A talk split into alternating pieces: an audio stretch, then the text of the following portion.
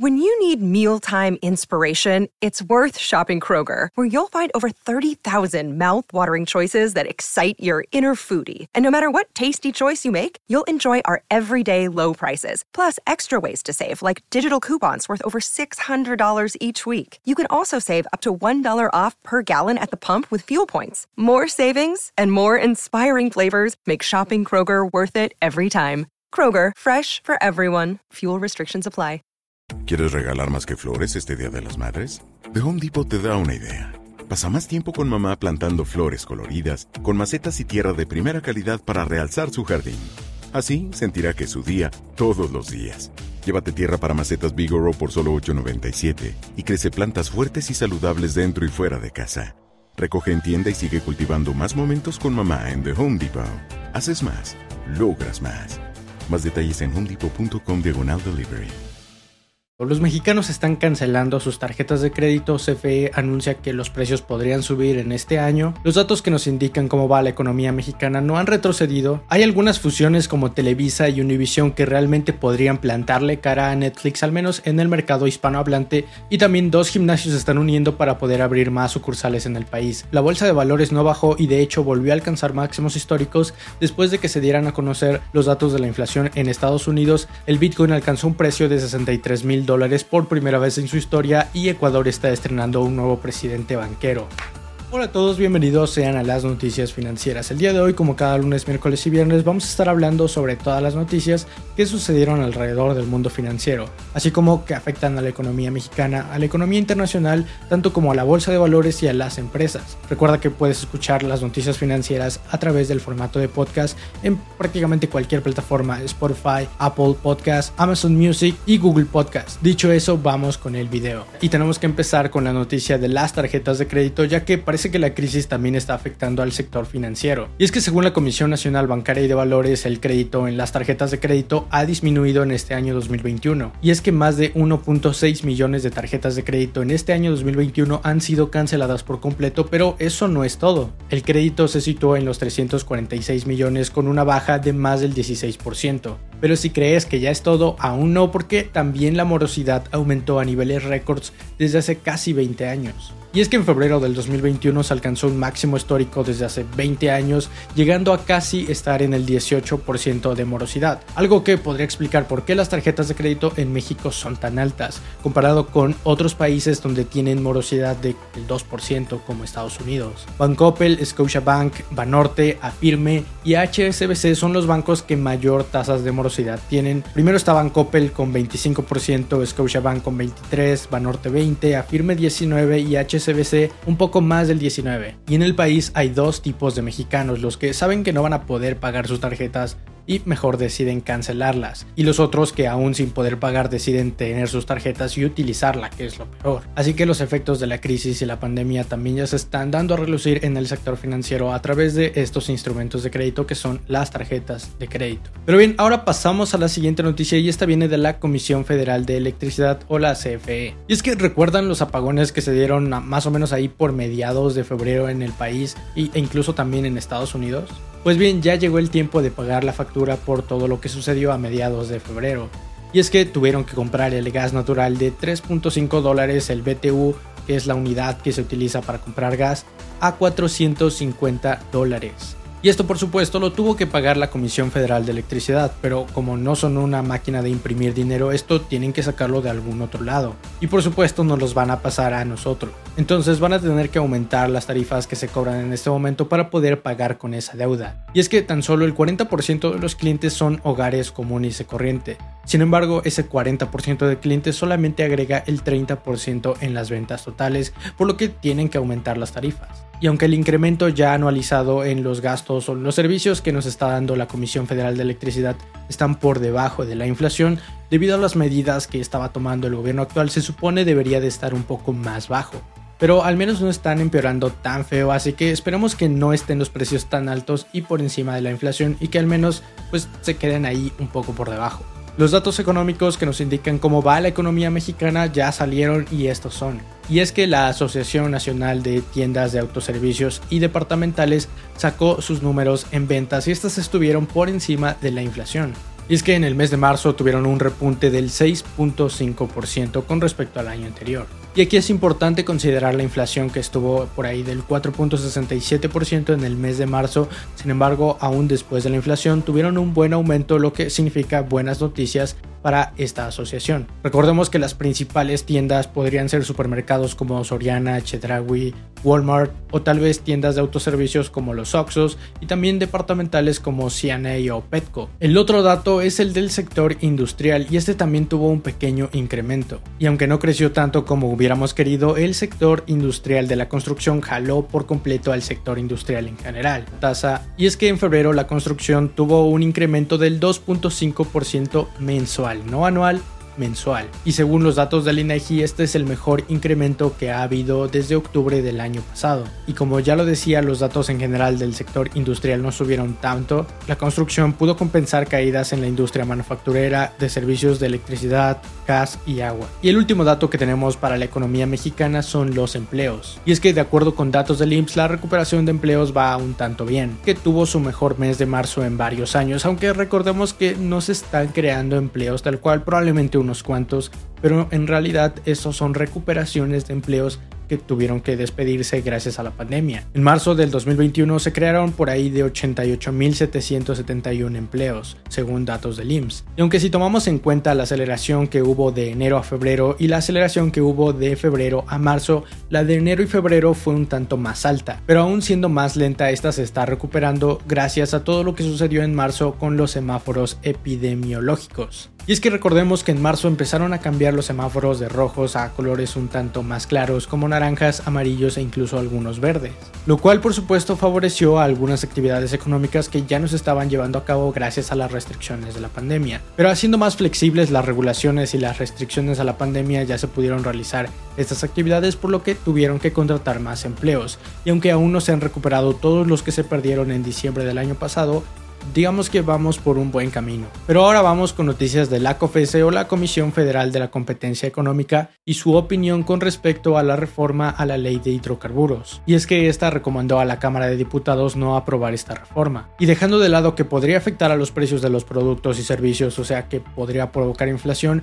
esto va más allá. Y la razón que dio la COFESE es la seguridad jurídica. Y es que este es un factor clave para fomentar la inversión extranjera y que nuevas empresas entren al país. Y es que por supuesto nadie quiere invertir a un país en el que drásticamente las leyes podrían cambiar afectándote con ellas. Y es que con esta ley se le daría libertad a Pemex para poder suspender permisos a empresas, incluso tomar las instalaciones de las empresas sancionadas, así como el control de precios y la distribución. Recordemos que los monopolios no son buenos para prácticamente nadie más que para los dueños de los monopolios. Si hay más empresas puede haber más competencia y si alguna empresa no está haciendo las cosas bien puedes irte siempre con la otra porque hay mucha competencia para dónde escoger. Pero si solamente hay una empresa que controla todo el mercado no puedes ni cómo quejarte. Que los monopolios no son buenos y en especial para el consumidor. Pero ahora vamos con otra reforma que se está llevando a cabo y es la de las telefónicas y tus datos biométricos. Y es que esta ley ya se acaba de aprobar y es para que las personas puedan dar los datos biométricos y el número de identificación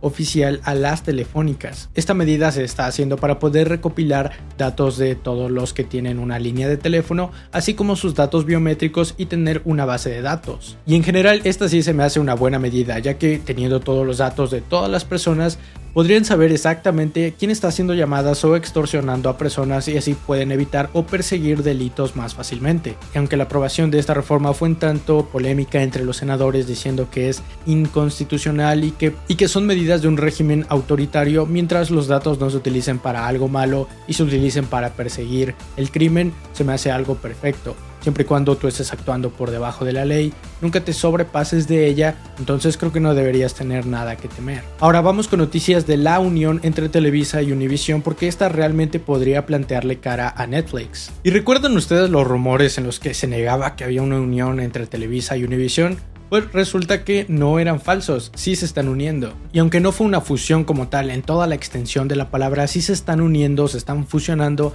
para poder quitarle parte del mercado a Netflix, al menos en sus usuarios hispanohablantes. Y no estamos hablando de crear un nuevo Blim o algo parecido, porque realmente, seamos sinceros, ¿quién utiliza Blim? ¿Conoces a alguien que utilice Blim o tú utilizas Blim? Yo tampoco, ni tampoco conozco a nadie. Así que esto es realmente algo importante porque sí están creando algo que podría hacerle cara a Netflix. Televisa es una empresa mexicana y sin duda la líder en cuanto al porcentaje de mercado mexicano. Univision es la contraparte pero en Estados Unidos, ya que es una televisora de Estados Unidos con contenido en español ya que hay millones de habitantes en Estados Unidos que hablan solamente español. Así que van a fusionar ambos mercados, tanto todos los hispanohablantes en Estados Unidos y todos los hablantes de español en México, para poder ofrecerles contenido en español. Y aunque el trato va a ser un tanto complejo, déjame te lo explico, porque entre las dos se están pactando efectivo y acciones y yo me quedo con tanto más y hay que pedir financiamiento de otras empresas, etc. Televisa será el accionista principal de esta nueva empresa con un 45% de participación accionaria, pero el acuerdo es un tanto más complejo, ya que también recaudarán fondos de inversionistas como el Fondo de Latinoamérica de SoftBank, Google también está involucrado y Forge Light, también deuda respaldada por JP Morgan de más de 2 mil millones de dólares. Univision va a pagar más de 3 mil millones de dólares para formar parte de esta alianza y parte de esos 3 mil millones de dólares van a ser en acciones preferentes con dividendos anuales del 5.5%. Televisa va a aportar su televisión mexicana con 4 canales de televisión abierta y sus 27 de paga así como un estudio cinematográfico y también el servicio de Blim que nadie utiliza, mientras que Univision dará sus canales abiertos y 9 de televisión por cable en español. También su servicio de streaming propio llamado Prende TV, que es así, ni siquiera lo conocía. Y es que Televisa tiene una gran capacidad para poder producir contenido en español. Tan solo en el año pasado produjeron más de 86 mil horas de contenido entre programas especiales, noticieros, deportes, etc. Y esta plataforma una vez lanzada va a tener más de 300 mil horas de contenido. Este negocio podría generar ventas anuales de aproximadamente 4 mil millones de dólares, lo cual por si no te das una idea de cuánto es esto, es más o menos la evaluación del único unicornio mexicano valuado en 4 mil millones de dólares, Kavak. Pero por supuesto esto no lo vas a ver el próximo mes o en dos meses porque un trato de este nivel lleva algo de tiempo. Tienen que aprobarlo los reguladores de ambos países ya que una empresa está en Estados Unidos y otra en México. También los accionistas de ambas empresas tienen que estar completamente de acuerdo para poder cerrar el trato.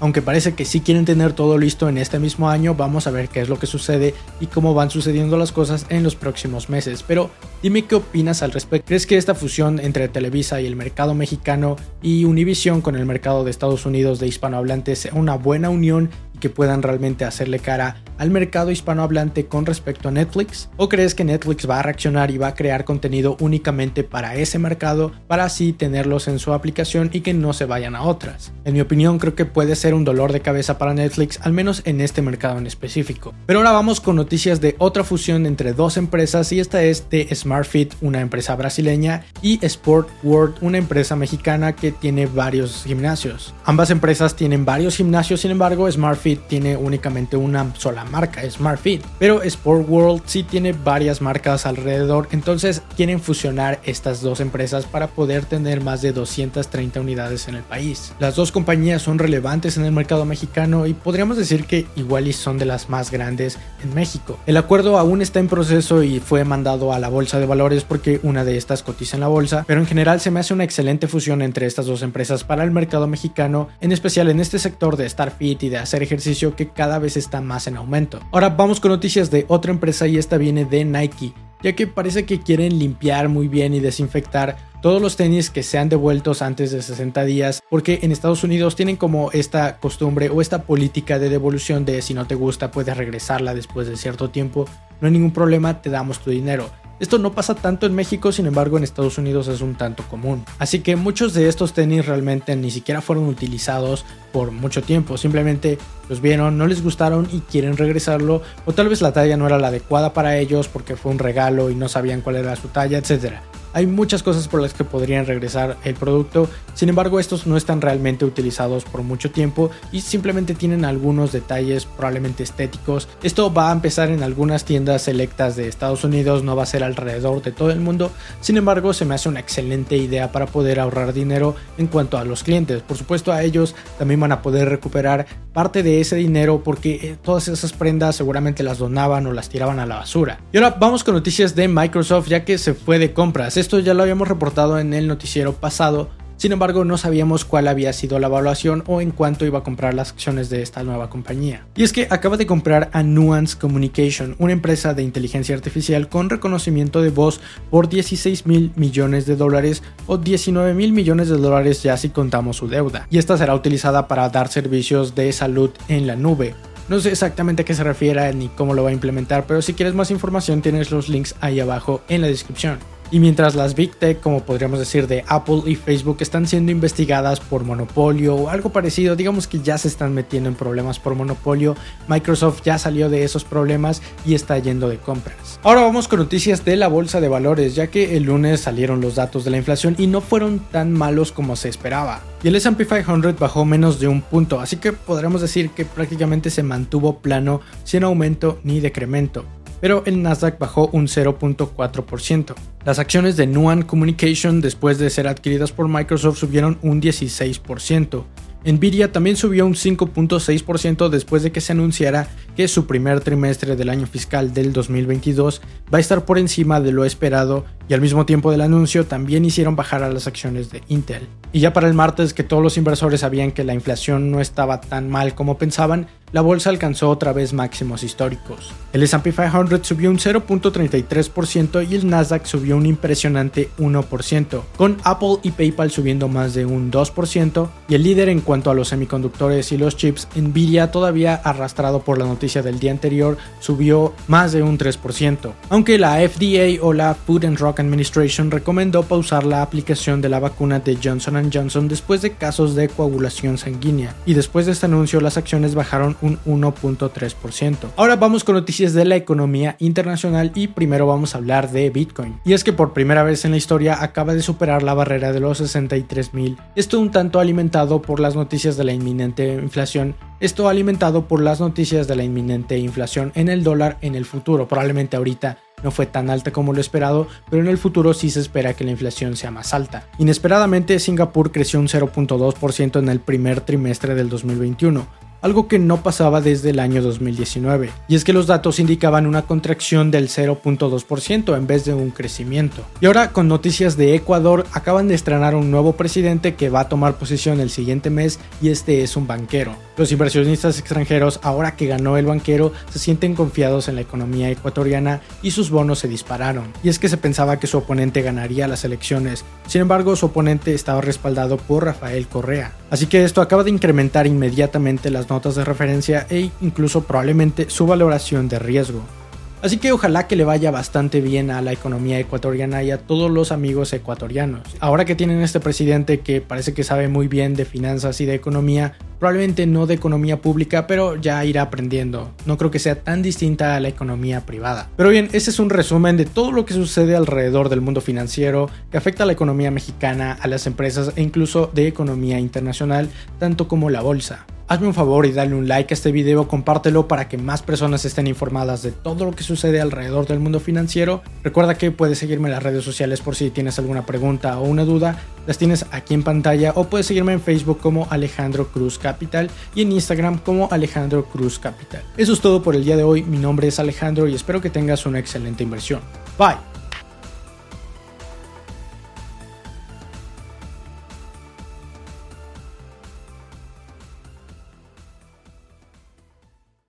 ¿Quieres regalar más que flores este Día de las Madres?